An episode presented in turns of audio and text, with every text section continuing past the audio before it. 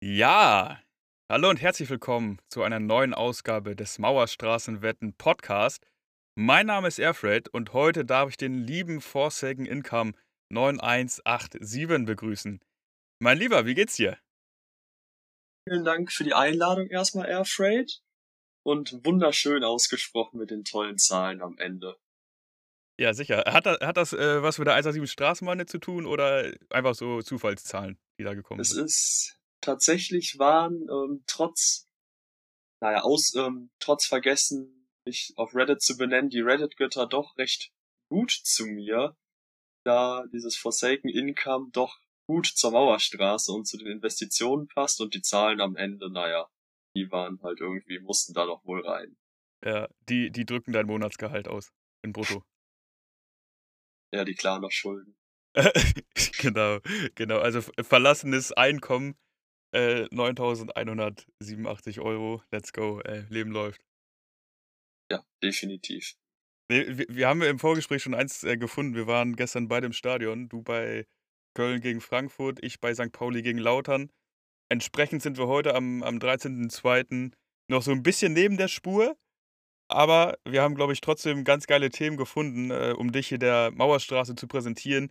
Ja, du bist bekannt im Daily ähm, als Nachrichtensprecher, da werden wir drauf eingehen. Wir wollen ein bisschen was über deine Investitionen ja, erfahren und auch deine Vorliebe für Bio-Bumsbuden ja, näher gebracht bekommen.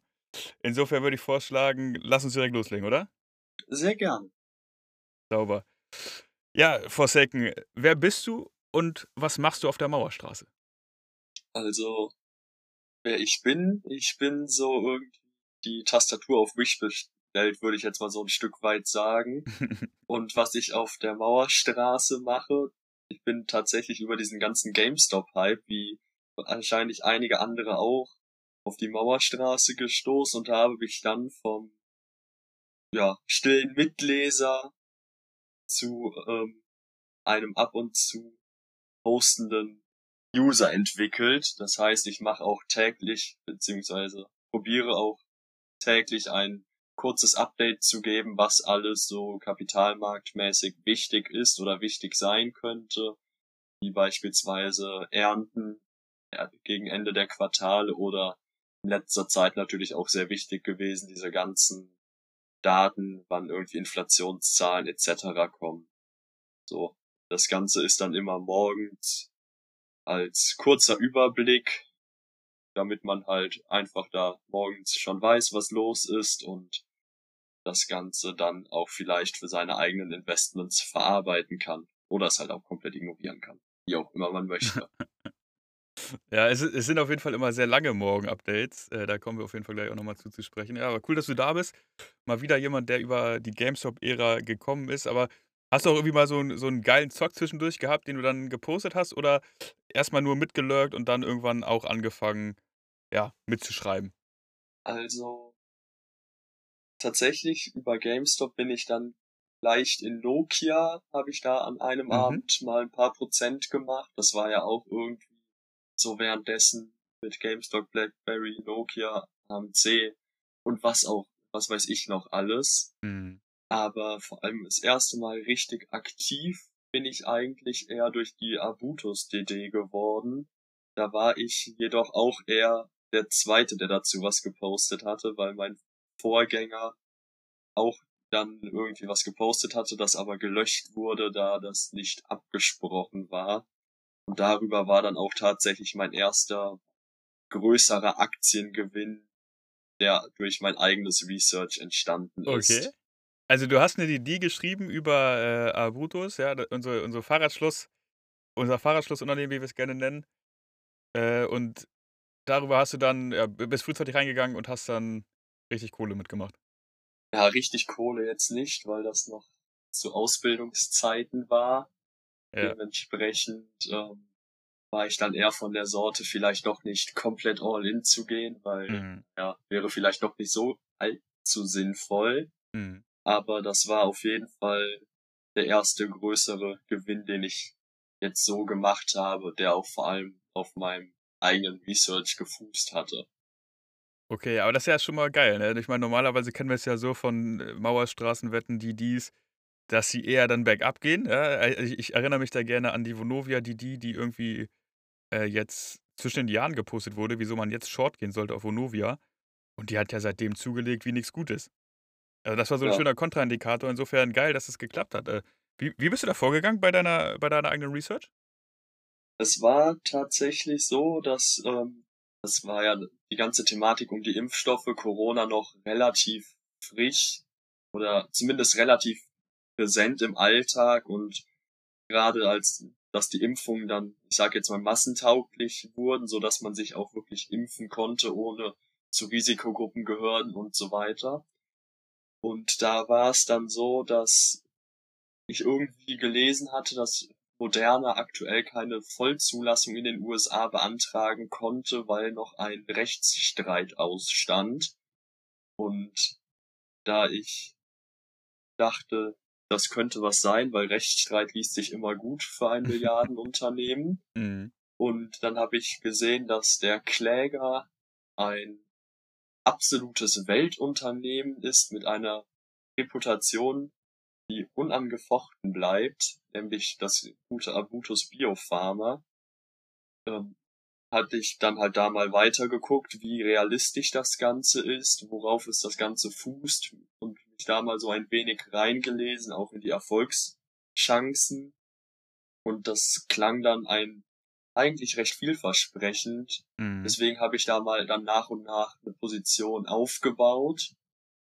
Und als es dann langsam in die entscheidendere Phase ging, weil ähm, was das Gerichtsurteil angeht und langsam klar wurde, wann Urteile gesprochen werden Mhm. und wie das weitergeht, kam natürlich auch so ein Stück weit der Hype dann und auch die Informationsbandbreite wurde noch mal ein Stück weit größer, so dass ich da diese Position noch weiter ausgebaut habe und auch tatsächlich mich dann entschieden habe, die DD zu schreiben, weil vorher war das halt eher so ein ja, laues Gefühl und noch nicht 100% unterwandert, weil ich tatsächlich relativ wenig Quellen dazu gefunden habe.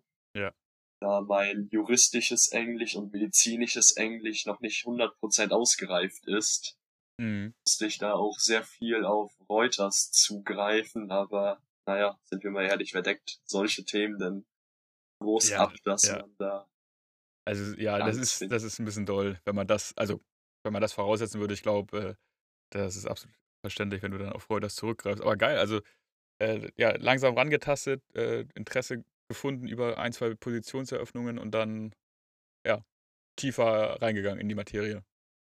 Genau, und dann halt auch quasi mit der DD habe ich dann nochmal meine Position auf die endgültige Größe aufgestockt gehabt. Mhm. Und dann kam es ja auch, wenn ich es richtig in Erinnerung habe, relativ zeitnah tatsächlich zu diesem Urteil, wodurch dann auch der Kurs ja explodiert, würde ich jetzt nicht sagen. So groß war es dann nicht, aber Mhm. zum Zeitpunkt der DD waren es dann, glaube ich, immer noch 30, 40 Prozent plus, wenn ich es richtig im Kopf Mhm. habe, Mhm. sofern man taggleich verkauft hat.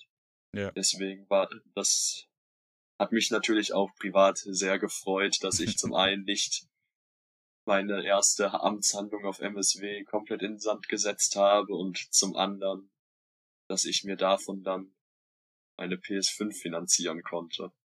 So geiles Thema, da haben wir schon mal 'n Titel, ja, Forsaken Income, PS5 finanziert durch Aktieninvestments.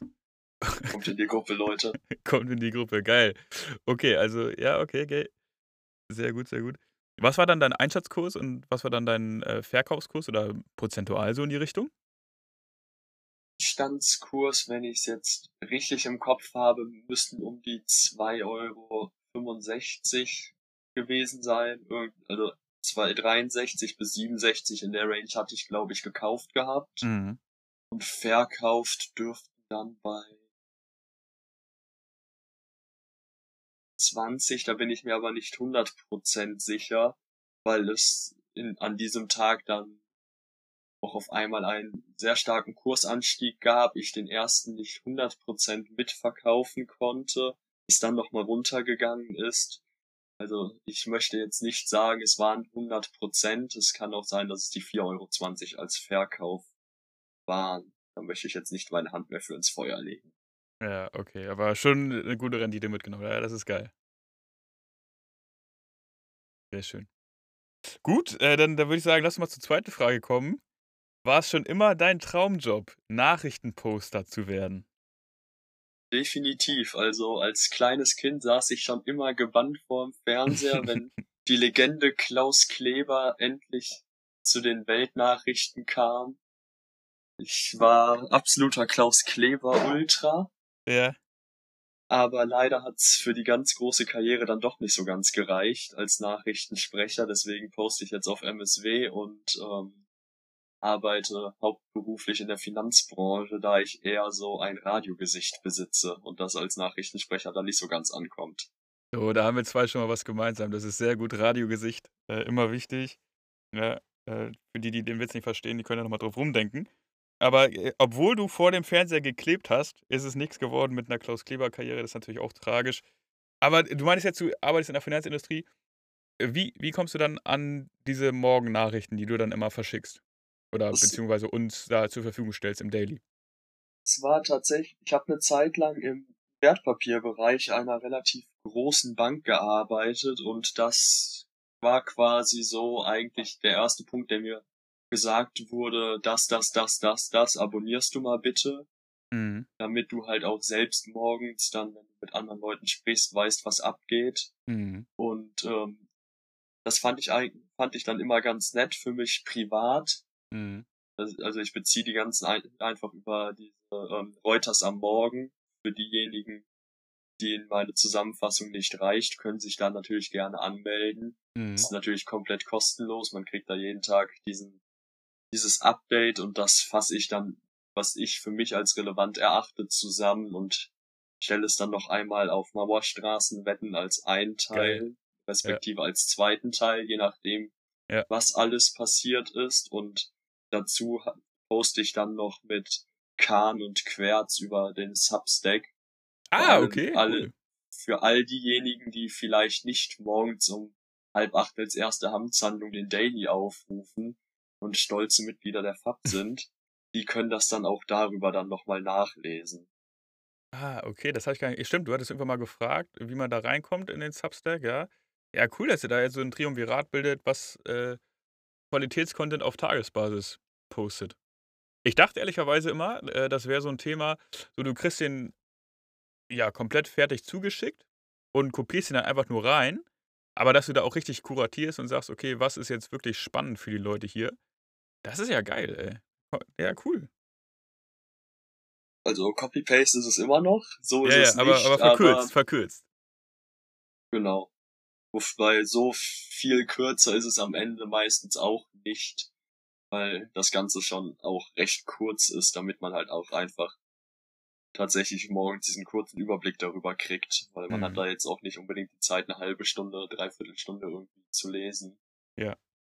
Wa- Was denkst du, wie lang brauchtet ihr damals im Wertpapierbereich oder allgemein auch die Kollegen so am Morgen, um sich einen Überblick zu verschaffen über die ja, allgemeinen Nachrichten den, den, oder das, was heute ansteht? Also ich weiß jetzt nicht, wie stark die Kollegen das meistens gemacht haben, aber da, da ich das Ganze auf MSW jetzt halt poste, war das für mich immer halt morgens dann Privatvergnügen, sage ich jetzt mal. Ich habe es dann während Mhm. der Fahrt zur Arbeit gelesen, weil ich jetzt meinem Arbeitgeber sehr schwer ver ähm, klickern konnte, dass ich vielleicht noch mal 20 Minuten da jetzt am Handy sitze, um diesen Bericht da fertig zu machen für irgendwelche Leute im Internet.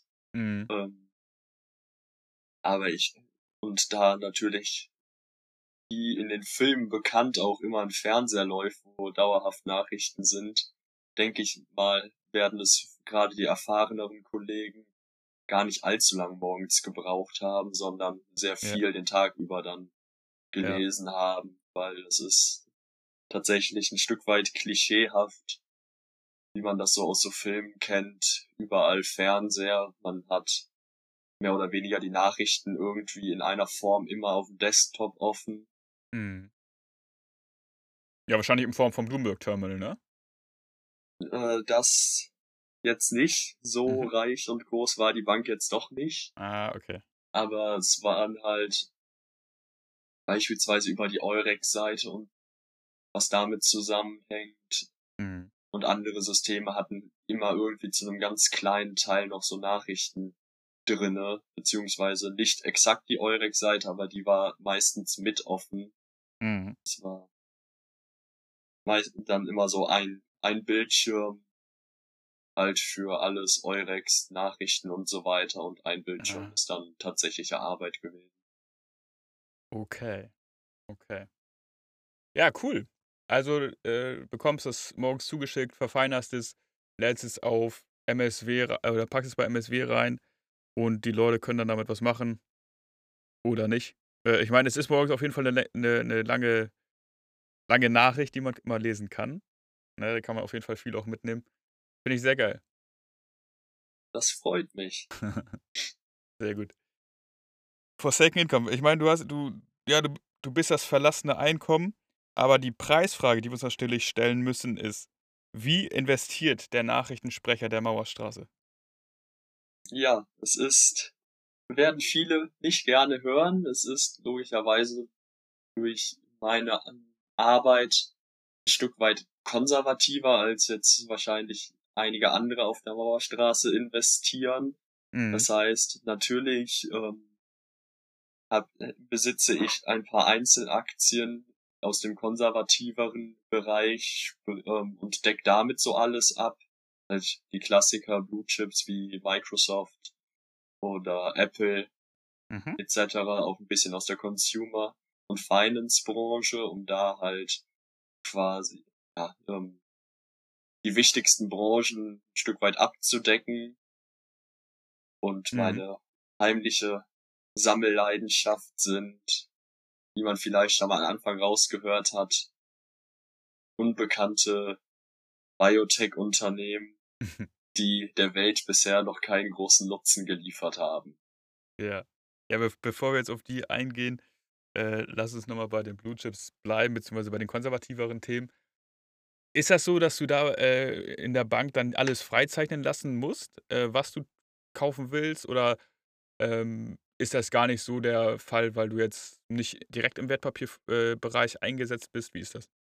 Also, äh, zu der Zeit, als ich da gearbeitet habe, war es nicht so, dass man's freizeichnen musste, sondern es war eher bei meinem Beruf so, dass man zumindest mal quasi die Monatsauszüge vorlegen musste, um halt diesem Insiderhandel Einz Einhalt zu gebieten. Okay, krass.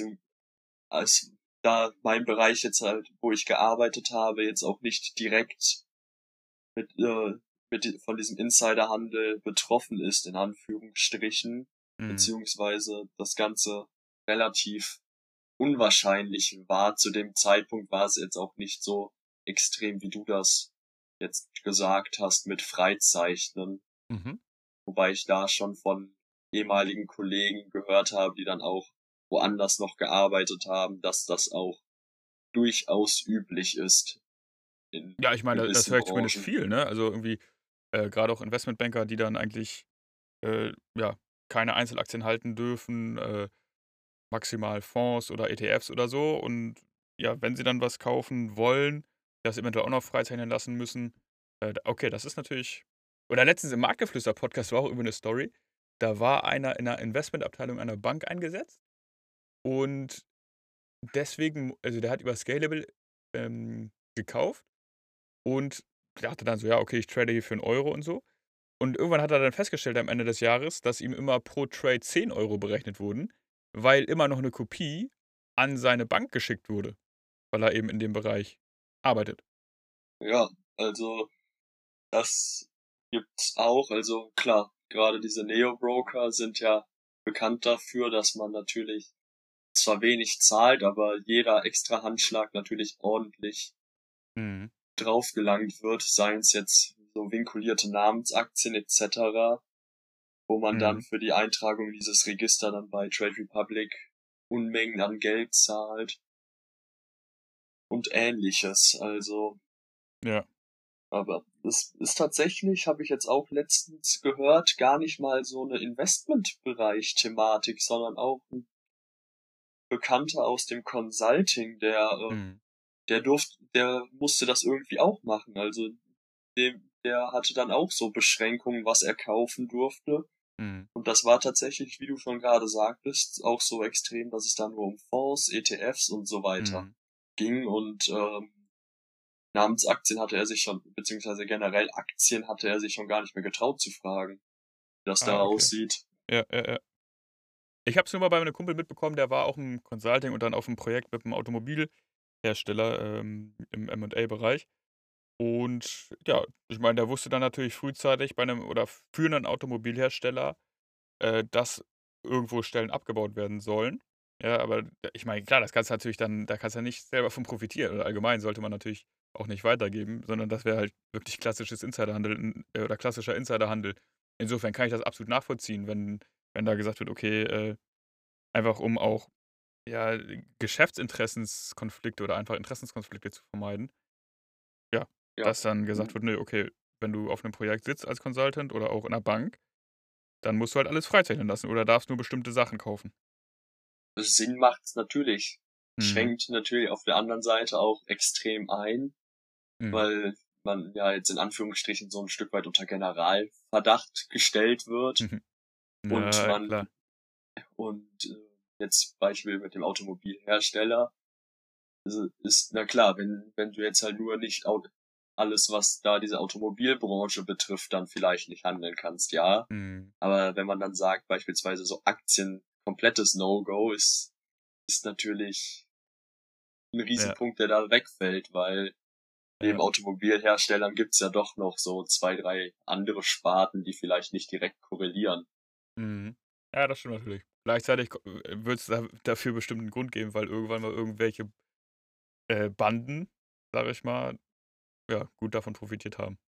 Ja, natürlich, also Ja. das soll jetzt auch gar keine Kritik gewesen sein. Es macht durchaus Sinn. Ich meine, Mhm. gehe mal davon aus, dass sich einige auch jetzt hier geärgert haben, dass sich die BaFin mit Wirecard die, Karte, ähm, die Taschen voll machen durfte. Du meinst die BaFin-Mitarbeiter, ne? Ja, genau. Also das ist natürlich, Haben, haben die dann Wirecard geschortet oder wie war das?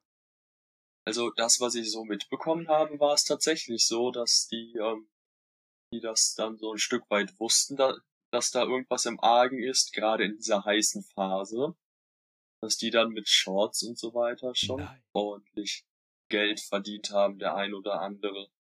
Nein, das das waren jetzt ja zumindest so Berichte, die ich gehört habe. Ich habe jetzt, muss ich gestehen, mich in diesem Thema jetzt auch nicht weiter reingelesen, deswegen kann das Ganze natürlich auch gefährliches Halbwissen sein, Ja. wofür ich dann nachher in den Kommentaren zerfleischt werde. Ach, dafür sind wir doch da hier. Ein bisschen Scheiße labern, ein bisschen Halbwahrheiten verbreiten, immer wichtig.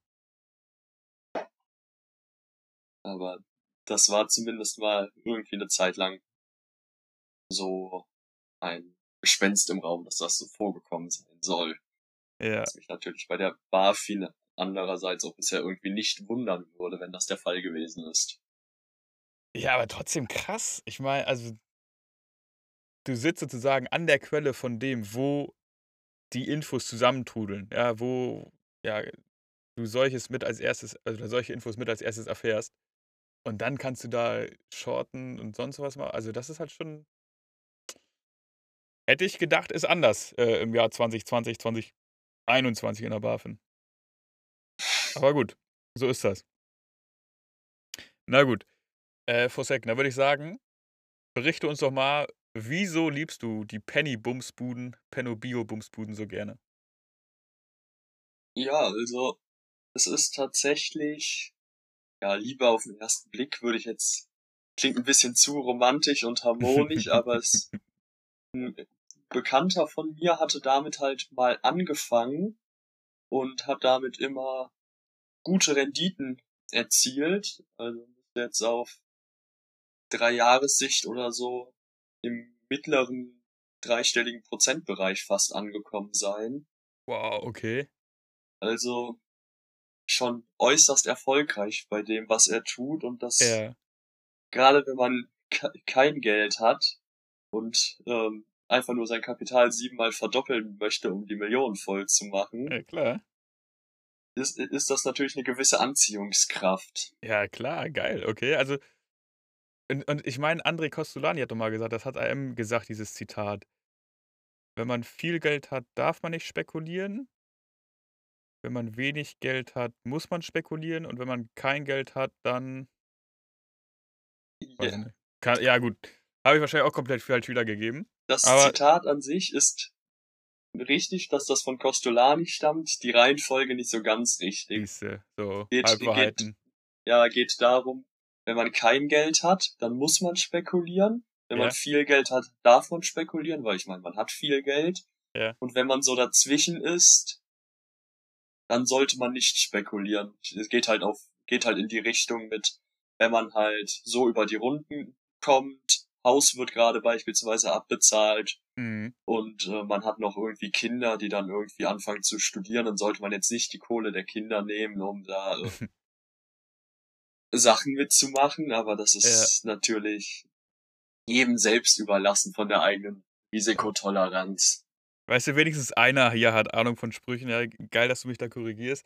Und was ich letztens gesehen habe mit, äh, von wegen hier Rente verspekulieren und Geld der Kinder verspekulieren und so. Ich habe jetzt gelesen, bei Robinhood kann man in seinem Retirement-Account, also die haben da so ein, so ein Steuersystem, dass du so einen Retirement-Account hast, so einen Renten-Account, so ein Rentendepot und alles, was du da drin besparst, ist irgendwie steuerfrei. Und dann haben sie da eine Werbung gemacht, so, so ein Pop-up äh, unten, ja, hier äh, jetzt 100er Hebel äh, in deinem Retirement-Account und Optionen in deinem Retirement-Account handeln und so. Es ist halt Ja. schon richtig, richtig assi, Alter. Ja, ist halt die Frage. Also entweder gibt's da das absolute Feier mit 13 oder Ja. man sollte halt äh, nochmal überdenken, ob man in Rente gehen möchte oder nicht doch vielleicht ein paar Jahrzehnte dranhängen möchte. Wieder mal äh, absolutes Beispiel für Barfuß- oder Lackschuh-Sieg oder Spielerbruch. Also schön im Retirement-Account, im Renten-Account äh, dick hebeln und Optionen traden. Da sehe ich MSW. Ja, also der ein oder andere könnte das bestimmt interessant finden. Wobei, haben, ob wir amerikanische Sch- Staatsbürger haben, glaube ich ja eher nicht. Weil das dürfte ja wahrscheinlich so, so amerikanisches Ding sein, dass das dann, wenn du amerikanischer Staatsbürger bist, dass das dann steuerfrei ist. Aber falls Ja. wir doch einen haben in der doppelten Staatsbürgerschaft, Ich denke mal, wir könnten Googly fragen. Wobei der ja auch jetzt seit Monaten bis Jahren nicht gesehen wurde. Äh, ansonsten wird es bestimmt ein, zwei Leute geben, so, die irgendwie doppelte Staatsbürgerschaft haben, weil irgendwer aus den, aus den Staaten kommt. Ich meine, sobald ein Elternteil äh, Amerikaner ist, bist du es ja auch direkt bei Geburt. ja, Wäre natürlich also auch spannend. wenn wir jemanden haben, erstens, das ist deine Möglichkeit für Feier. Ja. Und zweitens würde ich gerne mal wissen, ist das nicht mega hinderlich beim Investieren, weil du erstens ja überall diese ganzen Kackdokumente ausfüllen musst und zweitens müsstest du doch eigentlich auch noch deine Residence-Steuer oder wie die da heißt, müsstest du ja auch noch zahlen. Die dürften ja die Gewinne dann schmälern. Stimmt. Und ja, genau, man muss das ja immer bei einer Depoteröffnung angeben, ob man jetzt amerikanischer äh, oder amerikanischer Staatsbürger Mhm. ist oder äh, US-amerikanisch steuerpflichtig ist. Und dann geht das, glaube ich, auch bei, bei manchen gar nicht, ne?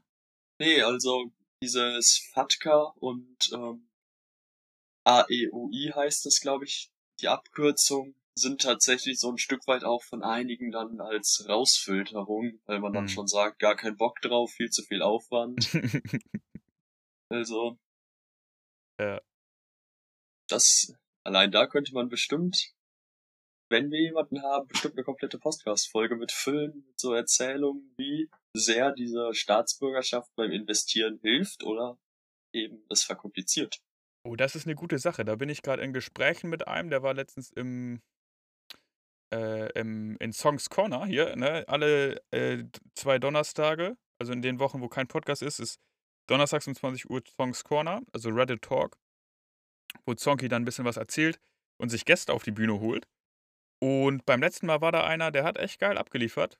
Ähm, mit dem bin ich gerade in Gesprächen, dass wir den auch mal in den Podcast holen. Da kann ich das mal direkt mitnehmen. Ähm, wie so, auch, mich, mich würde einfach mal interessieren, wie ist so das IRA oder wie das heißt, ne? Also so dieses, wovon wir gerade gesprochen haben, ähm, steuerbefreite Rentendepot, Zockereien und sowas. Das ist eine geile Idee, ja. Aber auch eine sehr geile Idee ist, wie du bzw. dein Kumpel investiert, ja, also über mit er hat zumindest mit Bio-Bumsbuden, ja, ich sage jetzt mal 500% gemacht, 600% wenn du sagst mittlerer dreistelliger Bereich. Ähm, wie sieht's denn bei dir aus? Ja, also ich hatte dann jetzt ja, dieses Jahr relativ gut angefangen wieder.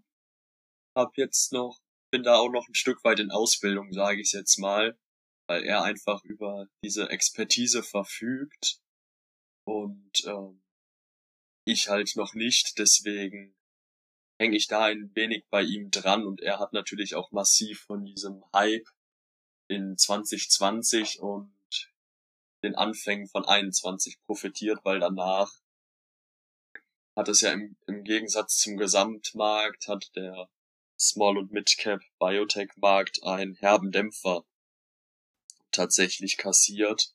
Okay. Und, da, und dadurch ist es natürlich so, wenn, dass ich, dass das meine Anfangszeit war, wo ich dann auch teilweise viel pausiert habe, dann auch mit Investitionen in diesem Bereich, mhm. weil dieser Gesamtmarkt einfach meines Erachtens extrem fa ja, falsch bewertet. Klingt jetzt so ein bisschen, als hätte ich die Ahnung und der Rest nicht, aber es war halt eher die Richtung, dass gewisse Dinge anders bewertet wurden, als sie augenscheinlich sind und mhm. das hat und dieser Gesamtbereich hat darunter gelitten, wodurch natürlich auch dann meine Performance erstmal ins Negative gedreht ist.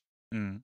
Und er halt auch sich, ja, in Anführungsstrichen auf den Lorbeeren von 2017 bis 2021 quasi ausruht. Mhm. So. Und ja. jetzt seit Beginn dieses Jahres läuft's tatsächlich extrem ordentlich. Mhm. Auch jetzt endlich mal bei mir dann im Depot. Das ist gut. Was, was ist denn deine Year-to-Date-Performance bis jetzt? Hast du die parat? Ähm, ja, kann ich sofort nachschauen. Einen Moment. Bin ich mal Year to, year to date bin ich bei 28,19% Okay, das ist lecker für sechs Wochen, ja. Also im Hoch war ich tatsächlich bei knapp 34. Okay, ja, das ist gut. Das schmeckt so. natürlich.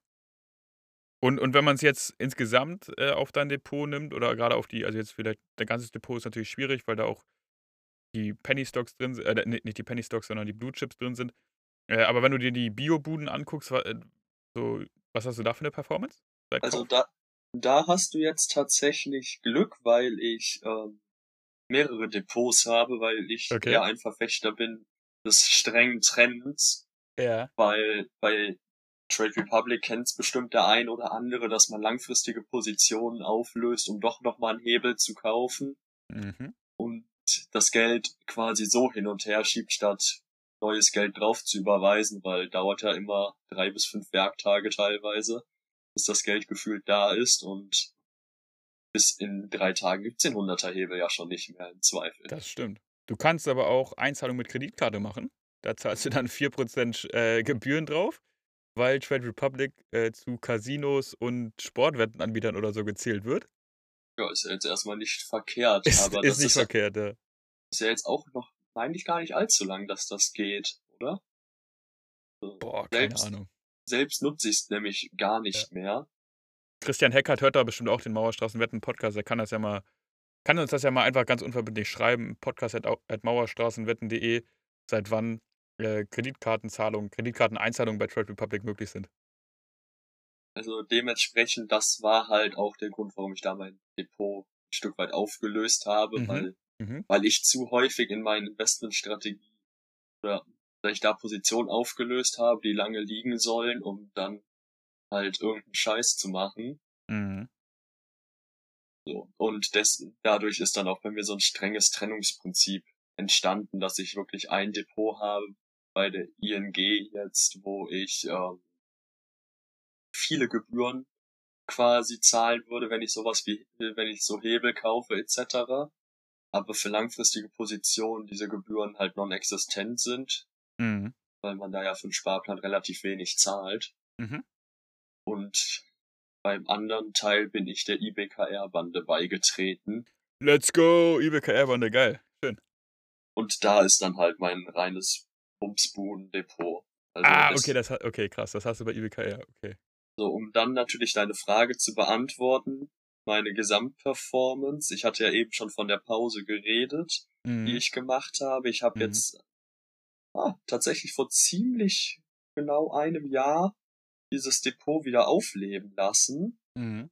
und bin jetzt seitdem auch durch diesen starken Jahresstart dann 28 Prozent im Plus. Das heißt halt, das letzte Jahr lief eher plus minus null. Mhm. Und jetzt halt dieser wirklich äußerst starke Jahresstart für meine Verhältnisse hat das dann jetzt eigentlich Performance gebracht. Mhm. Ich meine, wenn man das jetzt aufs Jahr hochrechnet, so, äh, wir haben jetzt sechs Wochen von 52 rum. Ja, das heißt, äh, acht, äh, mal, ja, mal acht müssen wir rechnen, ne? Ne. Warte, mal, ja doch. Ja, sagen wir mal mal acht, das ist jetzt einfach. Und dann 30 mal acht, also 240 Prozent aufs Jahr gerechnet. Easy. Ja, also so gut weiß ich weiß ich jetzt nicht, aber das erklärt natürlich auch diese, naja, ich sag jetzt mal Milchmädchen-Rechnung, erklärt natürlich auch dann die Performance, die ich eingangs angesprochen habe, mit ähm, 300, 400 Prozent plus auf relativ kurzen Jahreszeitraum gesehen. Mhm. Mhm. Weil ja. gerade 2019, 20, Anfänge 21 der Biotech-Markt auch extrem stark war. Mhm. Und man da auch sehr schnell mit einzelnen Aktien 100% haben konnte. Ja. Was ich sehr geil finde, dass du einfach sagst, okay, ich habe nicht genug Selbstdisziplin, um das selber zu steuern, äh, um alles in einem Depot zu haben, sondern ich mache mein extra Depot nur zum Zocken, ähm, wo dann monatlich so ein bisschen was drauf geht, einfach so als Spaßgeld? Oder würdest du sagen, das ist schon mehr als Spaßgeld, was du da drin hast, einfach um ja die hohen Risiken ja. auch rewarden zu können? Ja, teils, teils. Also die Strategie, beziehungsweise, also ich möchte es jetzt auch, wie gesagt, nicht als meine Strategie verkaufen, weil das ja. ist es einfach nicht. Das würde dem Ganzen nicht gerecht werden. Mhm. Aber weil ähm, der Bekannte ist muss ich sagen, extrem gut in dem, was er macht und es ist für mich auch recht schlüssig, wie er das Ganze begründet. Dadurch mhm. ist das Ganze jetzt auch nicht, ähm, nicht nur so ein Spaß-Zockbetrag, sondern ja, aktuell würde ich sagen, so rund 20 Prozent meines gesamten Wertpapiervermögens mhm. in etwa, mhm. was da drinne liegt weil es halt nicht, wie einige es natürlich aus dem Daily kennen, mit, ähm, wie hieß die Aktie jetzt letztens? Die, ähm, der, die einer, ich glaube, der, der Earl of Fireblade, beziehungsweise das Earl of Fireblade reingeschrieben mhm, hatte. Of, ja, falls du, mhm. falls du es warst, ich bin mir leider gerade nicht 100% sicher. Ähm, aber diese da ging es ja darum, dass es ein, ähm, eine Entscheidung da ausstand, ob ein Medikament zugelassen wird mhm. oder ähm, auch nicht. Mhm. Ich, ich schaue gerade mal nach, welche Aktie ich meine. Da wird, dürfte der ein oder andere. Das war doch so ein ja. Ding, die dann äh, nach der Pressekonferenz dann plus 80 gegangen sind und dann in zwei, drei Tagen auf 230 Prozent oder so, ne? Genau, Madrigal Pharmaceuticals ja, war's, genau. genau, genau. Genau. Ähm, ja, wobei ich da taggleich, taggleich ging das ja sogar schon ab. Ja. Da habe ich mich dann auch mal verleiten lassen. Also ja, erstmal ja. nochmal Grüße gehen raus an Earl of Fireblade, weil Bester Mann. das war echt ein schöner Nebengewinn. Mhm. Aber das ist tatsächlich jetzt nicht die Strategie, die ich fahre, beziehungsweise die ähm, mein Bekannter mir näher bringen möchte.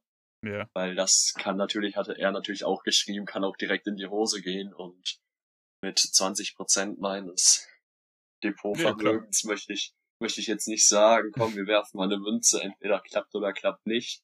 Ja. Nee, kann ich verstehen. Das heißt, das heißt die Strategie. Ja?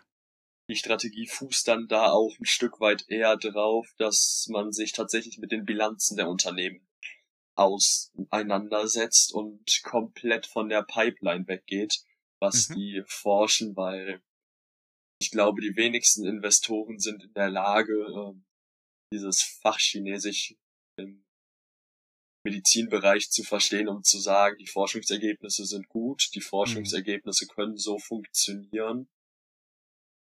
Deswegen ist das ja dann eher so der Zockerpart bei Biotech. Das ist dann auch nie wirklich eine langfristige Anlage, sondern eher immer so, ja, so halbes, dreiviertel Jahr maximal an mhm. Anlagezeitraum. Mhm. Okay, also halbes, dreiviertel Jahr basierend auf den Bilanzen der Unternehmen. Und worauf achtest du dann bei den Bilanzen? Ähm, tatsächlich ist ähm, der Punkt eigentlich der, dass das Unternehmen erstmal stark verprügelt worden sein musste, sprich ein Studienfail oder Studienrückschläge. Mhm. Also jetzt natürlich alles außer drohende Insolvenz, weil wie wir von Physis gelernt haben, war glaub, oder war es Dronix, eine Insolvenz ist nicht bullig, auch wenn sie abgewendet wird. Am mhm. Beispiel Unipa. Mhm. Ähm, da geht es dann darum, dass jetzt ähm, hat ein Unternehmen da eine Studie gefailt und daraufhin geht der Kurs natürlich erstmal zurück, weil gerade wenn ja. das das letzte Medikament war, was noch irgendwie Erfolgsaussichten gehabt hätte, hast du dann ein Forschungsunternehmen, was keine Medikamente mehr in der Forschung hat und auch keine Ahnung hat, wie es überleben soll. Weil die können nichts auf den Markt bringen. Das heißt, das wird sehr, sehr schnell im Kurs sich widerspiegeln. Mhm. Und dann kommt der Punkt, wo es dann insofern wichtig wird, man muss halt dann sehen, was ist das Cash des Unternehmens, sprich, was ist an, ähm, akt am aktuellen Assets, entweder be über Beteiligungen oder über ähm, tatsächlich Bargeld vorhanden, mhm. weil jeder, der im Biotech-Bereich sich so ein bisschen auskennt, weiß ja, dass diese Forschungsbuden einfach pure Geldverbrennung sind. Das heißt, die brauchen relativ viel Cash oder Cash Equivalents. Mhm. Weil sie die Leute bezahlen müssen, die Forschung bezahlen müssen, etc. Und halt auch so kein frisches Geld erstmal außer durch äh, Aktienverkäufe beziehungsweise Kapitalerhöhung reinkommt oder über Kredite. Mhm. Das heißt, dann wird, äh, schaut man sich an, wie, ähm, wie das Verhältnis vom Cash zu Schulden ist. Und wenn der Gesamtwert des ähm, Cashs nach Abzug der Schulden höher ist als der äh, als die Marktkapitalisierung des Unternehmens, ist das dann so ein Unternehmen, wo man dann rein investiert. Mhm.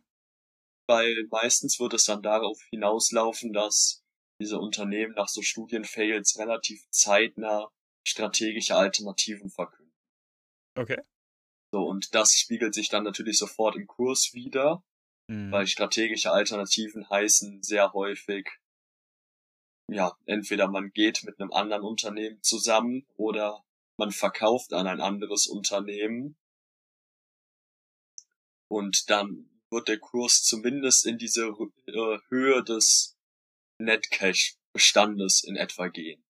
Okay. Das heißt, ist es eigentlich eher ein, eine Investition darin, dass das Unternehmen keine neuen Studien mehr beginnt, dass das Unternehmen quasi brach liegt und dann von der Bildfläche verschwindet und die Aktien nur noch auf Shareholder Value geachtet wird. Mhm. Okay, was ja aber an sich schon so in die Richtung von einer drohenden Insolvenz dann geht, oder nicht? Also ich meine, wenn eine Studie scheitert und äh, man dann darauf ja, baut, okay, wie sind, wie ist, wie ist die Relation von Cash zu Schulden? Ist das höher als die Marktkapitalisierung? Und dann hoffen wir mal, dass ja, sie entweder jetzt verkauft werden, aufgekauft werden oder was ganz anderes machen. Das ist ja schon irgendwie so ja, basierend darauf, dass dass die Geschäftsgrundlage weggeht, oder nicht? Ja, aber Insolvenz würde ich's ja nicht würde ich's nicht nennen, weil wenn mehr Cash da ist, als man Schulden hat, ist man ja immer noch zahlungsfähig. Und wenn man dann ja nicht mehr weiter sprich Mhm. keine neuen Studien anfängt, dann läuft es natürlich auch im ersten Step darauf hinaus, dass diese ganzen wissenschaftlichen Mitarbeiter entlassen werden, wodurch natürlich auch nochmal Cash eingespart wird. Mhm. Das heißt, ich weiß, worauf du hinaus willst, aber Mhm. Insolvenz würde ich das Ganze eher nicht nennen. Ja. Aber ja, du, du spekulierst schon eher darauf, dass der Shareholder Value einfach als absolutes Unternehmensmaxima gesehen wird und nicht unbedingt noch neue Forschungen angefangen werden. Wobei es sehr selten, also ich habe jetzt in meiner recht kurzen Laufbahn noch kein Beispiel gerade im Kopf, wo es tatsächlich dann so ist, dass ein Unternehmen auf einmal noch neue Studien gestartet hatte, nachdem die letzte gefailt ist. Mhm. Und dass Okay. das Unternehmen dann gesagt hat, ja, wir fangen jetzt nochmal komplett neu an mit einer Forschung. Ja. Manchmal haben die noch, nachdem etwas scheitert, noch einen weiteren Punkt, woran sie forschen können, aber der ist dann ja schon vorher bekannt. Also, dass wirklich was komplett Neues aus dem Boden gestampft wird, kenne ich so bisher noch nicht, aber verneinen möchte ich jetzt auch nicht. Okay. Okay. Gut. Nee, aber dann, äh, geht ja das oder geht ihr da ja zumindest schon mal sehr diszipliniert vor, beziehungsweise sehr strukturiert, ja, basierend eben auf diesen Infos, die gegeben werden. Hast du da 'ne gute Seite, wo du's rausfindest, oder schaust du dann immer den Geschäftsbericht an von den jeweiligen Unternehmen? Also erstmal, um die Unternehmen zu finden, nutze ich tatsächlich Finviz und sortiere es nach Biotech und dann einfach mal auf Wochensicht Mhm. beziehungsweise Monatssicht die größten Minus Mhm. Weil, wie ich eingangs schon gesagt habe, der Biotech-Markt ist gerade, war jetzt in einem relativ langen Bärenmarkt. Das heißt, wenn man sich eine halb, halbjährliche oder jährliche Negativ-Performance anschaut, bringt einem das nicht weiter, weil es da nicht unüblich ist, dass diese Buden 70 Prozent in den letzten Dicke. Jahren verloren haben. Aber es ist dann teilweise trotzdem so, dass der Cash-Bestand trotzdem weit unter dem aktuell, weit unter dem aktuellen Aktienkurs liegt, Mhm. wodurch diese Unternehmen irrelevant sind, da man da dann wieder auf Studienerfolge spekulieren würde. Und das ist für mich keine langfristige Anlagestrategie. Okay, ja. Kannst Das heißt- willst du das mal ja, willst du das mal an an einer Beispiel unter an einem Beispielunternehmen durchdeklinieren? Äh, hast du da was vorbereitet? Also das letzte, was ich noch habe, kann ich gerne jetzt einmal machen. Das war Magenta Therapeutics. Mhm. Die haben, ich weiß gar nicht, was der Auslöser war. Ich meine, irgendwie in der Forschung wäre tatsächlich jemand verstorben. Ich weiß aber nicht, ob das einen Zusammenhang zum Medikament gab, weil, oder ob es daran lag, dass, weil die sowieso in einem Bereich mit einer relativ hohen Tödlichkeitsrate forschen, ob es dann nicht einfach der normale Krankheitsverlauf war und das dann mit reingespielt hat. Auf jeden Fall lange Rede, kurzer Sinn. Die Nachricht kam nicht gut an, was natürlich auch richtig ist und dadurch ist der Mhm. Kurs dann da- extrem stark gefallen und Mhm. ich glaube auf im Tief so um die 33 Cent Mhm. und ähm, bei 46 Cent habe ich dann, ja sogar ein bisschen weniger, habe ich dann auch zugekauft, da dieses Unternehmen halt, wie ich es eben schon gesagt habe, verfügt über einen recht hohen Netcash-Bestand von um die, Stand heute müssten es 1,50 Dollar, 1,60 Dollar sein. Das Mhm. heißt, wenn dieses Unternehmen heute sagen würde, wir schmeißen alle raus, wir nehmen das komplette Geld in die Hand, würden alle unsere Schulden zurückzahlen, Ah, okay, jetzt verstehe ich das, was du meinst. Okay, okay, ja. Würden, wären noch pro Aktie 1,60 Dollar ungefähr oder 1,50 Dollar in der Kasse. Das Mhm. ha- wäre, heißt im Klartext, ich habe zum damaligen Zeitpunkt 45 Cent pro Aktie gezahlt und theoretisch wäre eine Aktie, wenn sich das Unternehmen auflöst, 1,50 Euro, 1,50 Dollar wert. Mhm. Jetzt wird das beides natürlich nicht passieren, aber die werden jetzt auch nicht auf einmal anfangen, ohne eine Forschung noch 90 Cent pro Aktie zu verbrennen für nichts. Mhm. Also da müssen, äh, da würden ja spätestens die großen Player, die da noch ihre Aktien drinne haben, die institutionellen, würden da schon sagen, hört auf mit dem Scheiß. Ja. So, ähm, das heißt, und kurz danach kam halt auch, ja, ein paar Tage später die Nachricht, dass das ähm, Board of Directors sich entschieden hat, strategische Alternativen zu suchen und daraufhin ist der Kurs im Hoch auf bisher 94 Cent gestiegen und ist jetzt auch bei ja um die 85 Cent. Mhm. Also dafür, dass man dann halt bei um die 40, 45 Cent, teilweise, wenn man schnell genug war, bei 30 Cent fast hätte einkaufen können, wäre allein das ja schon eine herausragende ja. Performance. Das ist auf jeden Fall krass, das stimmt. So, und jetzt suchen die nach strategischen Alternativen, also wie lange das dauert, ist natürlich immer ein bisschen schwierig abzuschätzen, aber so die Daumenregeln sind immer halbes bis dreiviertel Jahr in diesem Bereich. Das heißt, wenn die jetzt natürlich ein halbes, dreiviertel Jahr kaum mehr Mitarbeiter haben, keine Forschung mehr machen, wird natürlich auch wenig Geld verloren gehen. Mhm. Das heißt, selbst in einem Dreivierteljahr, wenn dann tatsächlich eine strategische Alternative vorgestellt wird, sollte der Kurs davon eigentlich immer noch ein Stück weit nach oben okay. profitieren von. Ja. Ich möchte jetzt natürlich hier keine Kursziele nennen und Ja. würde persönlich jetzt auch bei dem Kurs schon nicht mehr rein investieren, weil es über einen langen Zeitraum noch so ist und der Cashburn noch nicht 100% abzuschätzen ist, meines Erachtens. Deswegen, Mhm. Und vielleicht nochmal als Disclaimer, ich meine, äh, die Frage ist, geht ja auch so Richtung Penny Stocks, Bio, Biotech, äh, Biotech, Penny Stocks.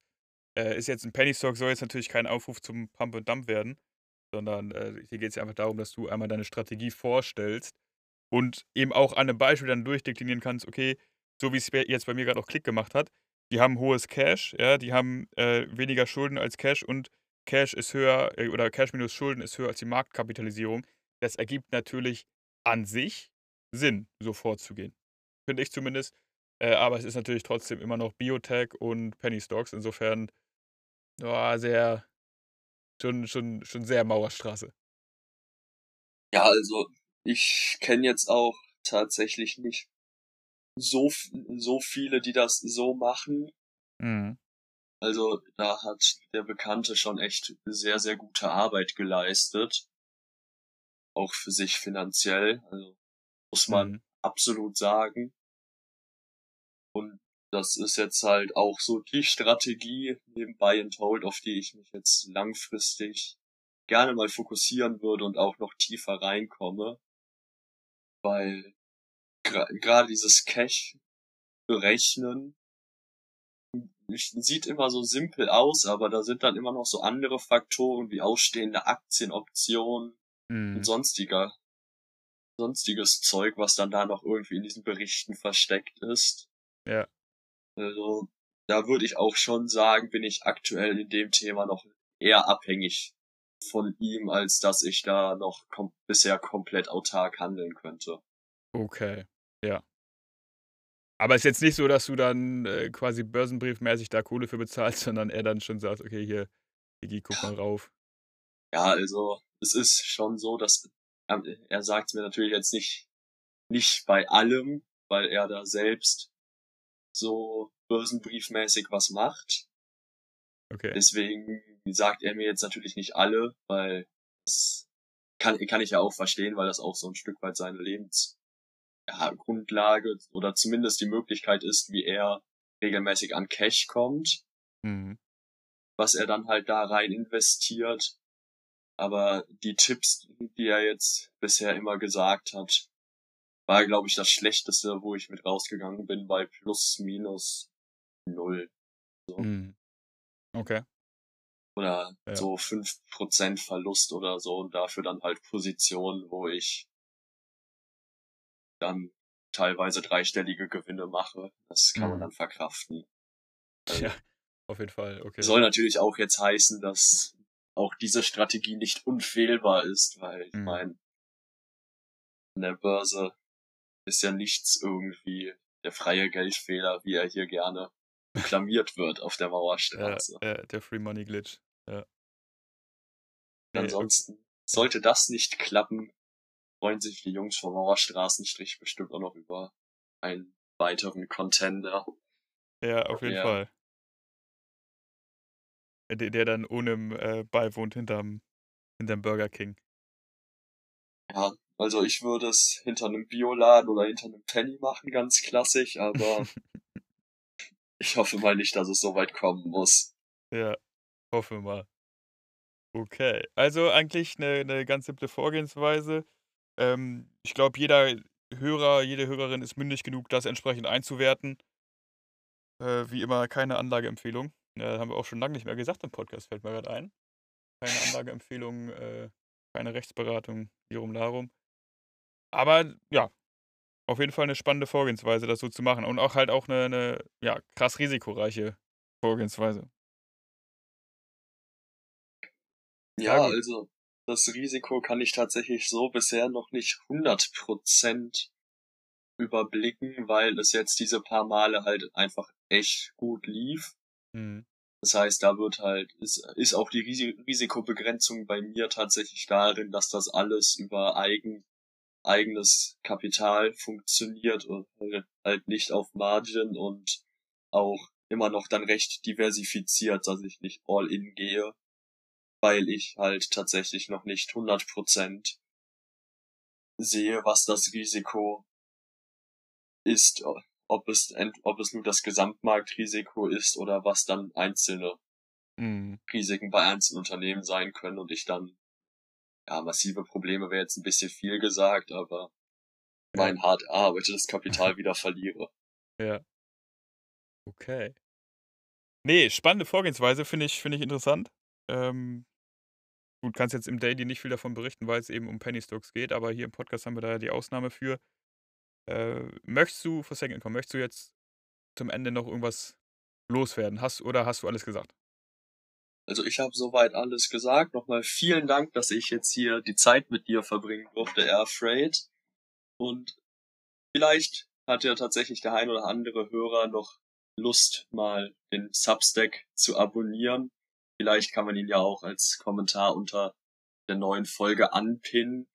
Das würde die Tastatur, also Querz, Kahn und mich sehr freuen, wenn wir noch den ein oder anderen neuen Leser oder vielleicht auch den ein oder anderen neuen Kommentarschreiber finden, der da vielleicht auch noch irgendwie hat, ja, einen Bereich, wo er sich super auskennt oder dann auch da mal informieren möchte.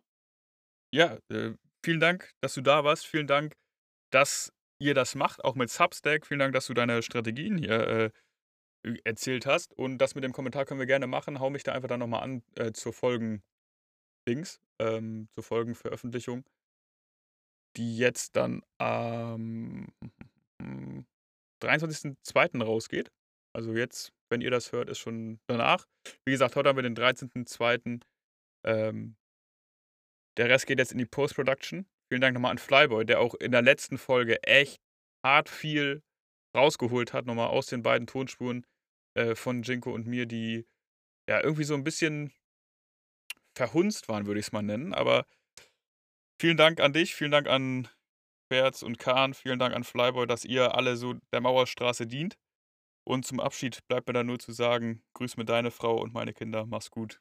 Bis dann. Ciao.